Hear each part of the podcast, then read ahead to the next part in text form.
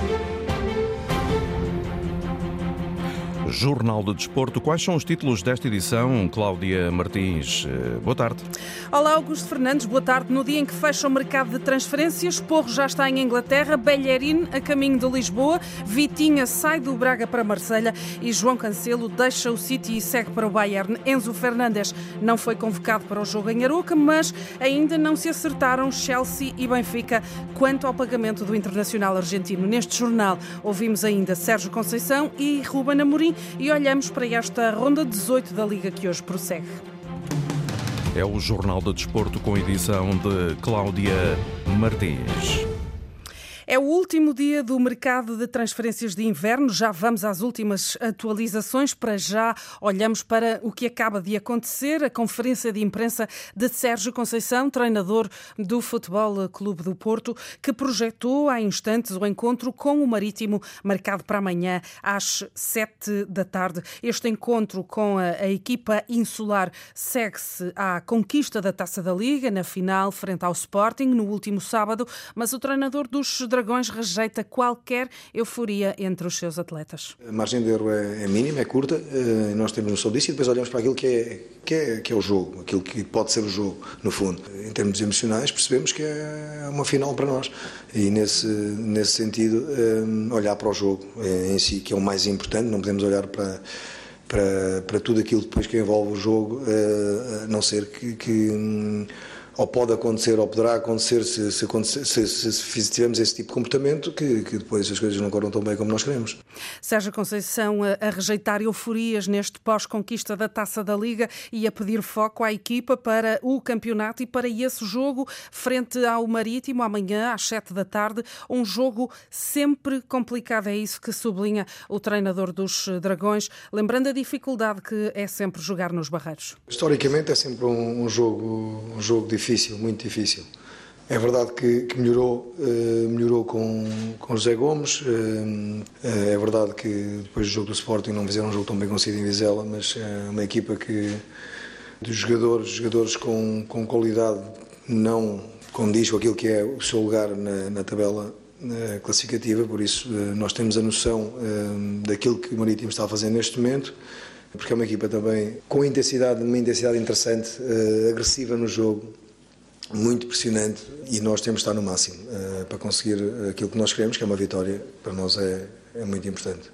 O treinador do Futebol Clube do Porto tem agora como objetivo puxar a equipa para a realidade. Rejeita que tenha que haver uma mudança de chip, uma vez que este encontro com o Marítimo surge depois da Taça da Liga. Diz Sérgio Conceição que o chip do Porto é sempre o triunfo. O chip tem que ser sempre o mesmo, que é trabalhar no máximo, no limite para se ganhar os jogos.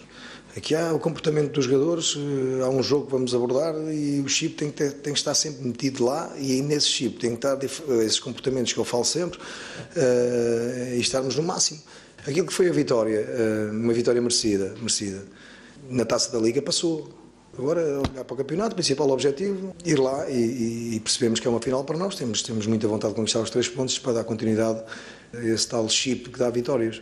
Futebol Clube do Porto, que é dos clubes menos ativos neste fecho do mercado de transferências, disso mesmo se regozijou o treinador do Futebol Clube do Porto, contente por não perder para já ninguém do plantel que comanda. Dragões que ontem anunciaram a chegada do avançado Luan Brito, emprestado pelo Fluminense, ruma à equipa B azul e branca, e uh, o Porto emprestou também uh, Nanu ao Santa Clara, o lateral direito, fica nos Açores até ao fim da temporada. A equipa portista ruma esta tarde à Ilha da Madeira, onde vai jogar amanhã com eh, o Marítimo, naquele que é o penúltimo encontro da jornada 18, depois dos Barreiros. É em Alvalade que se joga, partida grande entre Sporting e Braga. Leões já sem Pedro Porro e com substituto também espanhol. Héctor Bellerin não treinou esta manhã na Catalunha. Xavi Hernández, técnico do Barcelona, confirmou há pouco em conferência de imprensa que o lateral vai mesmo sair. O Sporting já tem acordo com o Barça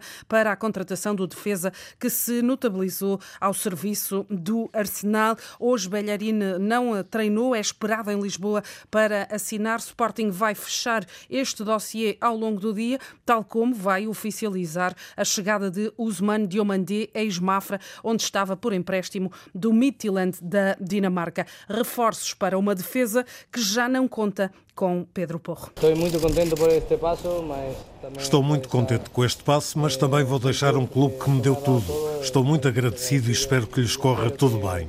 Deixo muitos amigos aqui, acho que também já sabem que desde que cheguei estou-lhes muito agradecido. Agora tenho de seguir a minha vida, perseguir o meu sonho e espero que tudo corra pelo melhor. Que fazer minha vida, perseguir meu sonho e espero que lhe vaya todo melhor.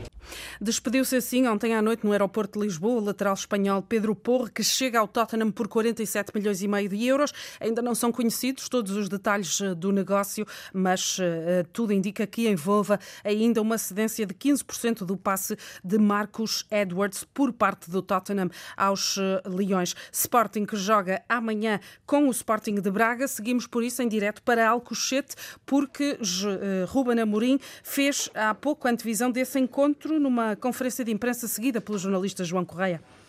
É, e pegando logo nesse tema, Cláudia Martins de Porro, o treinador não lamenta a saída do lateral espanhol, no entanto salienta que jogadores como o Pedro Porro não existem muitos com as suas características, deixando também no ar essa nota sobre Bellerin, mas uh, uh, dizer que sobre Pedro Porro compreende a contratação por parte do Tottenham. O Bellerin ainda não foi, não foi apresentado. Um, se algum jogador entrar aí, falarei. Um, a verdade é que um jogador com as características do Porro não se arranja. E por isso é que bateram a cláusula dele, de, de um lateral direito, um, num clube onde o outro clube sabe que nós também temos que vender. Mas a verdade é que quiseram apenas aquele jogador e conseguiram. E, portanto, olhar para as características do Porro, que é um jogador que tem tantas assistências, tantos golos e é um lateral direito, é difícil e, portanto, temos que construir outros e é isso que vamos tentar fazer. Já sobre Diomandé, também falou Ruben Amorim, apesar de ainda não estar confirmado oficialmente na equipa do Sporting, o técnico deu já por si próprio essa oficialização, diz que é um jogador que encaixa naquilo que é o projeto dos Leões. Nós estamos a fazer o nosso projeto e, e falando, posso, não foi apresentado, mas falando do Diomandé, é um jogador com muito talento e que a maioria das pessoas não sabe a quantidade de clubes que tinha atrás dele. E a verdade é que nós conseguimos às vezes porque arriscamos e porque dizemos aos miúdos que vêm para a equipa principal. E portanto, esse é o nosso projeto e não tanto outros tipos de jogadores. Porque é assim que vamos crescer, senão estamos sempre a vender os porros e nunca construímos uh, uma, base, uma base forte. Este negócio de Diomandé com Pedro Porro novamente em destaque por parte do técnico do Sporting, ele que também disse que é um negócio igual àquele que foi Mateus Nunes e também Nuno Mendes e que o técnico leonino já está habituado. Já em relação ao jogo de amanhã, às nove e um quarto da noite, no estádio de Alvalade, frente ao Braga, Amorim diz que não é o tudo ou nada para a equipa do Sporting no que diz respeito à Liga dos Campeões, mas deixa ao aviso que espera um jogo totalmente diferente daquele que foi o jogo da Taça da Liga. Acima de tudo, esperamos um jogo muito difícil, eh, diferente daquele que foi da Taça da Liga, porque foi um, um resultado anormal para a diferença das equipas. Numa equipa que está melhor que nós no, no campeonato, com, com mais pontos. Um, mas eu estou. Um, não, estou, não, estamos nada satisfeitos com os resultados, mas estou satisfeito com o crescimento da equipa. Acho que estamos a jogar cada vez melhor e, e, e, portanto, a expectativa é sempre a melhor. Jogamos em casa, diante do nosso público. Um, sabemos, que, sabemos que vamos ter o apoio deles e, portanto, o que eu espero é um jogo muito difícil, mas nós temos que impor o nosso jogo. Temos que continuar a jogar bem porque as coisas vão mudar e, portanto, eu diria que é um jogo difícil, mas espero uma vitória do, do Sport. Ruben Amorim, que no fim da conferência de imprensa deixou ainda uma bicada também aos adeptos, porque uh, diz que quando não se gasta, critica-se, e quando se gasta muito dinheiro, na, como é o caso da contratação de Diomandé, critica-se também, uh, explicando que a equipa do Sporting não tem o orçamento de outras, nomeadamente dos rivais, e que para aquilo que para o Sporting é uma das contratações mais caras de sempre para os rivais, nomeadamente Benfica e Porto podem ser uh, contratações normais. As declarações de Ruben Amorim, recordo nessa antevisão ao jogo do Sporting Braga amanhã às nove e um quarto da noite no estádio José de Alvalade. Um encontro que vai ter relato aqui na rádio. Ouvimos João Correia em direto com o essencial dessa conferência de imprensa do treinador dos Leões. Entretanto, o Sporting confirmou a cedência uh, de, do avançado Luís Felipe ao Oficreta da Grécia. Sporting que recebe amanhã o Sporting de Braga sem Daniel Bragança, é o único uh, lesionado, e também sem Paulinho, ele está castigado. O Sporting de Braga, precisamente o adversário dos uh, Leões amanhã, também animou estes últimos dias do mercado. Vitinha vai deixar o clube, segue para Marselha a troco de 32 milhões de euros, vai tornar-se na maior uh, transferência, na mais cara transferência do clube arsenalista. Vitinha opta pelo Marselha, apesar do interesse do Southampton e também do Brighton. Os responsáveis arsenalistas têm agora as próximas horas para fecharem a contratação de um avançado, sendo que é Fran Navarro do Gil Vicente que está uh, referenciado para ocupar essa vaga face à saída de Vitinha. Pizzi foi também ontem oficializado até 2024 e também Bruma, reforços que se juntam a Joe Mendes, o lateral sueco de 20 anos e que deixam o uh, André Castro com uh, otimismo em relação a esta ao resto da temporada. Podem acrescentar muito, principalmente e esses dois que já conhecem o campeonato português, para eles seguramente será mais fácil. O Joe, nós vamos ajudá-lo muito, mesmo em termos de língua e tudo, vamos a tentar eh, ajudá-lo. São jogadores que vão acrescentar muito à equipa pelo conhecimento que têm da liga, pela sua experiência, que também é importante em eh, determinados jogos. Esperamos ser ainda mais felizes na segunda volta. André Castro, ouvido pela jornalista Ariana Azevedo, à margem da gala do Sporting de Braga, ontem à noite, na qual também falou André Horta, especificamente sobre a chegada de Pizzi, que tem dado alguma polémica entre os adeptos do Sporting de Braga. André Horta lembra que a sua chegada à Braga também não foi fácil, mas sobreviveu. Nós não ligamos a isso. Nós somos jogadores de futebol, estamos sujeitos à crítica, sabemos, sabemos muito bem o que é isso. Ele está a passar por algo que eu também já passei quando cheguei, quando cheguei ao Braga. Estou aqui, estou vivo, eh, por isso essas coisas não, não, não ligamos muito. O Pizzi tem, tem 33 anos, tem demasiados golos, demasiados títulos e demasiados jogos para, para ligar a isso. Vai ajudar certamente, está muito motivado. Nós, nós falamos muitas vezes e já falávamos antes dele jogar, de jogar aqui, ver os nossos jogos, está identificado connosco. O plantel aprova todos os jogadores que venham para acrescentar qualidade e o Pizzi, o Bruma e o, e o Joe que entrou agora também vão acrescentar qualidade com certeza. A última vez que o Braga jogou em Alvalade foi goleado por 5-0 na Taça da Liga em eh, dezembro passado. No entanto, o guarda-redes Mateus Magalhães, olhando já para esse encontro de amanhã, rejeita qualquer sentimento de vingança. Não, não, não, não. É, é um jogo que a gente vai encarar olho nos olhos, né? temos nosso objetivo e esperamos conquistá-los. Mateus Magalhães, André Castro e também André Horta, três jogadores do Sporting de Braga que ontem falaram com a jornalista Ariana Azevedo na gala do Sporting de Braga que serviu para celebrar, celebrar os 102 anos do clube.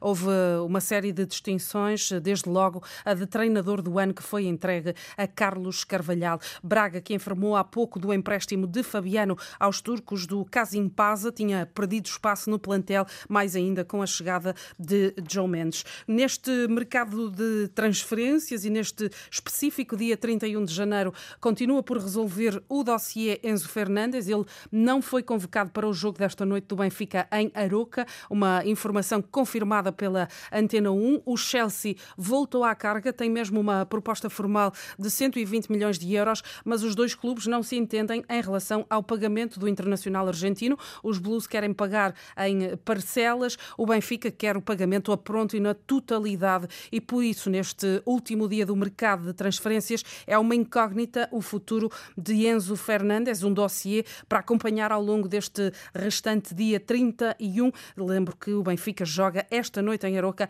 a partir das 9h15, apita Rui Costa e o relato vai ser aqui na rádio do jornalista Carlos Rui Abreu. Antes desse encontro, o Passos de Ferreira defronta o Gil Vicente, são últimos colocados os pacenses. César Peixoto sabe que a vida não está nada fácil dificuldades, muitas, mas nós estaremos preparados aqui em casa para, para, conquistarmos a primeira vitória, sabendo que vamos encontrar um adversário complicado, moralizado, mais estável na, na tabela classificativa, mas que nós também queremos, queremos atingir uh, a primeira vitória em casa e vamos estar com certeza competitivos. Estas dificuldades do Passos de Ferreira deixam o Gil Vicente e, em concreto, o treinador Daniel Souza bastante alertas. É uma equipa que, que precisa uh, de pontos, uh, sabem que não podem perder e, mas, dada a experiência deles, eles não se vão sentir mais pressionados por essa necessidade, por essa necessidade de fazer pontos, e, eh, porque, portanto, ficam numa situação claramente mais difícil.